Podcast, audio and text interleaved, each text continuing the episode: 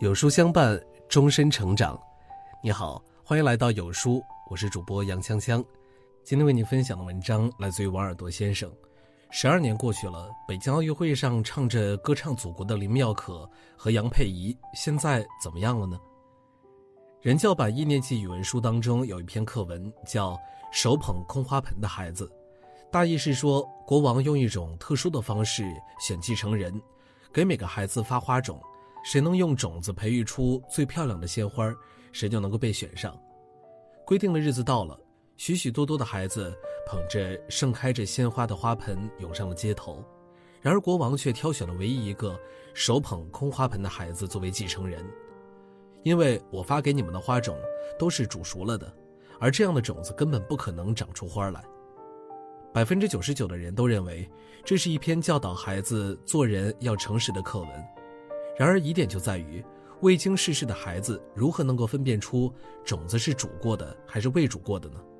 除非有家长教。你想当国王的继承人吗？听我的，换掉种子。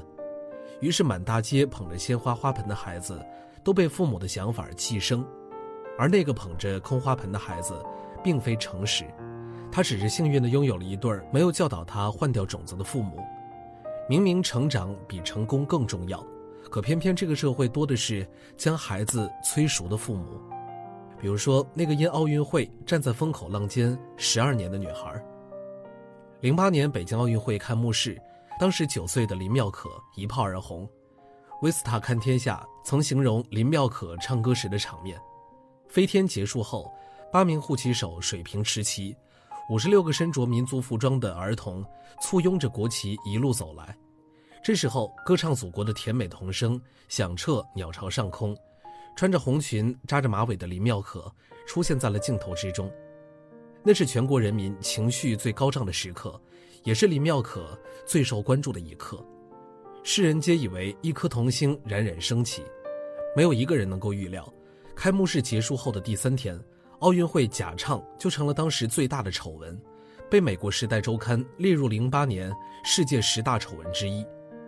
一首歌曲将林妙可捧上了天堂，也将她拉入地狱，从焦点沦为靶心，不到七十二个小时。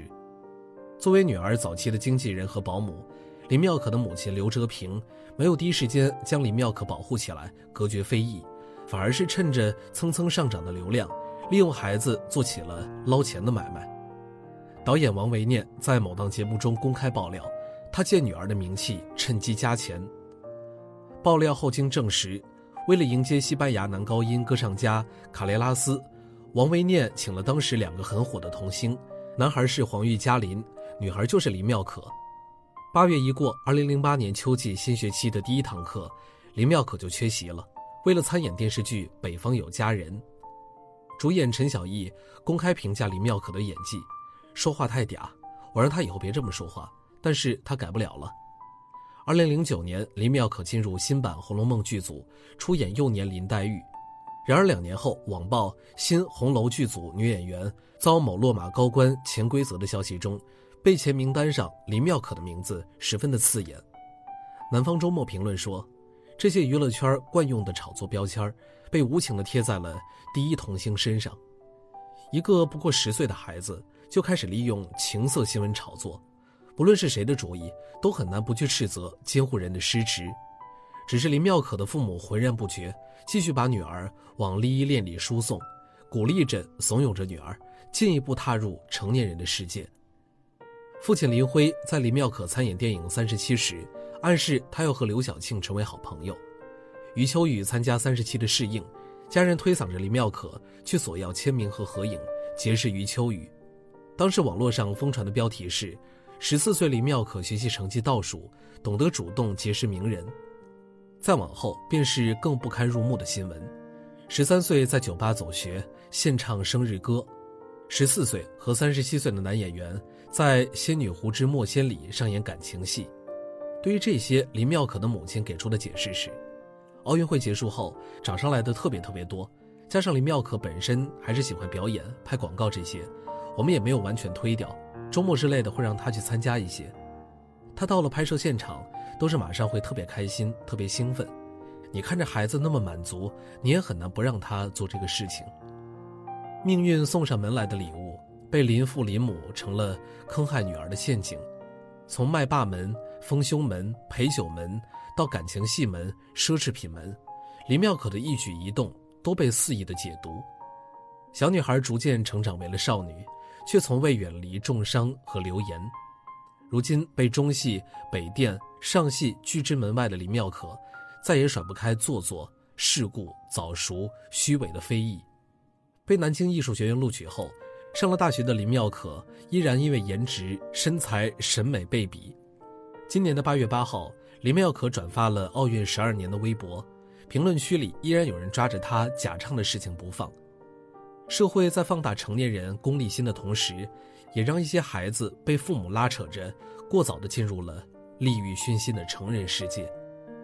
卢梭在《艾米尔论教育》这本书当中，把这样的孩子称之为早熟的果实。大自然希望儿童在成人之前就要像儿童的样子。如果我们打乱了这个秩序，我们就会造成一些早熟的果实，它们既不丰满也不甜美，而且会很快就腐烂。二零零八年，杨佩仪只有八岁，因为戴着牙套，被迫和林妙可演了一出双簧。当林妙可的歌声传遍了中国的大街小巷时，这个因为相貌平平而不能登上舞台的小女孩，默默坐在一旁看完了全程。中国新闻周刊前去采访杨佩仪的父亲杨慧松，回忆女儿那几日的状态。那天他特意系了红领巾，上穿白衬衫，下穿小裙子。去参加自己人生的第一次正式面试，在八日当晚，当歌唱祖国表演结束，几乎所有焦点都给到了林妙可时，杨佩仪看着看着就哭了。她没有说不高兴，只是会突然在看媒体采访其他表演者的时候，蹦出一句：“这里本应该也有我的。”虽然是在幕后，但是杨佩仪同样因为奥运会一炮而红，商演和广告片约不断。但杨爸爸的做法和林妙可的母亲截然不同，他一没有指责女儿受到的不公平待遇，二没有借着流量为女儿造势。有唱片公司建议杨父用女儿的名义开通微博，赚取一波红利，但是被杨父公开拒绝。小孩子看到的世界应该是在小孩子范围内，不要涉及成人的世界，会对心灵造成冲击。有一些信息，别人的议论，小孩的理解和成人完全不一样。如果有偏差或者大人开导不够及时，对孩子的后续发展很不好。他帮女儿把暗流涌动的娱乐圈关在门外，呵护着她慢慢成长。偶尔的露面也只是公益性质，参加是为了女儿能够多见世面。比如中央教育科学研究所音像出版社录制幼儿英文歌曲，比如在香港红磡体育馆与张学友、李云迪同台。参加香港同胞庆祝中华人民共和国成立六十周年文艺晚会。虽说杨父极力阻止女儿过早的进入娱乐圈，但他仍然不遗余力地支持着女儿的梦想。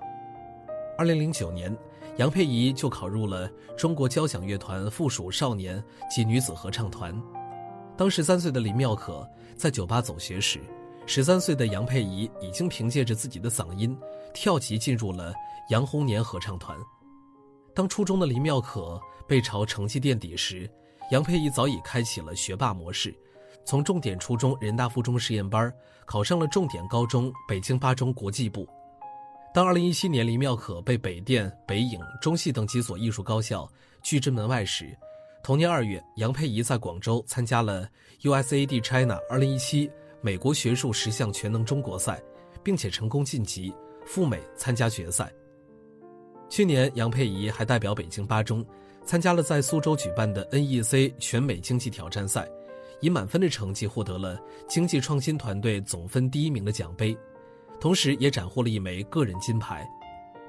两个女孩同样的起点，却走出了相反的道路，从其父母的态度就能窥见一二：一个把女儿当做了摇钱树，把童年和自由作为代价，浸淫在各种光怪陆离的欲望中。过早的追逐名利场，迷失了自己；一个把女儿雪藏起来，隔绝成人世界的喧嚣，让她摒除杂念，跟随内心，健康快乐的成长为颜值与才华并存的酷女孩。杨佩仪的父亲将命运送给女儿八岁时的玩笑，精心的包装成一个礼物。他相信女儿有自己的花期，也默默呵护着、陪伴着女儿，迎来最美的绽放。记得在某一个帖子上看到有人说，这个世界有很多愚昧、贪婪、歹毒、心胸狭隘、狡诈多疑、好高骛远、胆小怕事、鲁莽暴躁、仗势欺人的人。难道他们做了父母，这些劣行和缺陷就会一夜之间消失吗？不，不仅不会消失，反而在自己孩子面前真实的展现着，身体力行的传递着。很多时候，孩子和父母的关系，一句话就能概括。长大后，我就成了你。大人的眼就是孩子的脸，父母眼里的世界百分百的映射在孩子的脸上，或纯真，或心机，或刻薄，或宽容。孩子不复杂，复杂的是大人。杨培仪的父亲在自己的博客上写过一段话：“金色年华与当书香为度，视为不负天地人生。任他满城春色宫墙柳，我自独上西楼劝斜阳。”说完了林妙可与杨佩仪的故事，我想把自己收藏已久的一段话分享给大家。我总觉得轮回不应该等到下世，今生今世就能看到。你的父母就是你的前世，你的孩子就是你的来世。拔苗助长式的教育可能会让孩子一时冲得很快，但唯有尊重生命周期的父母，才能让孩子走得更远。共勉。今天的文章就为大家分享到这儿了。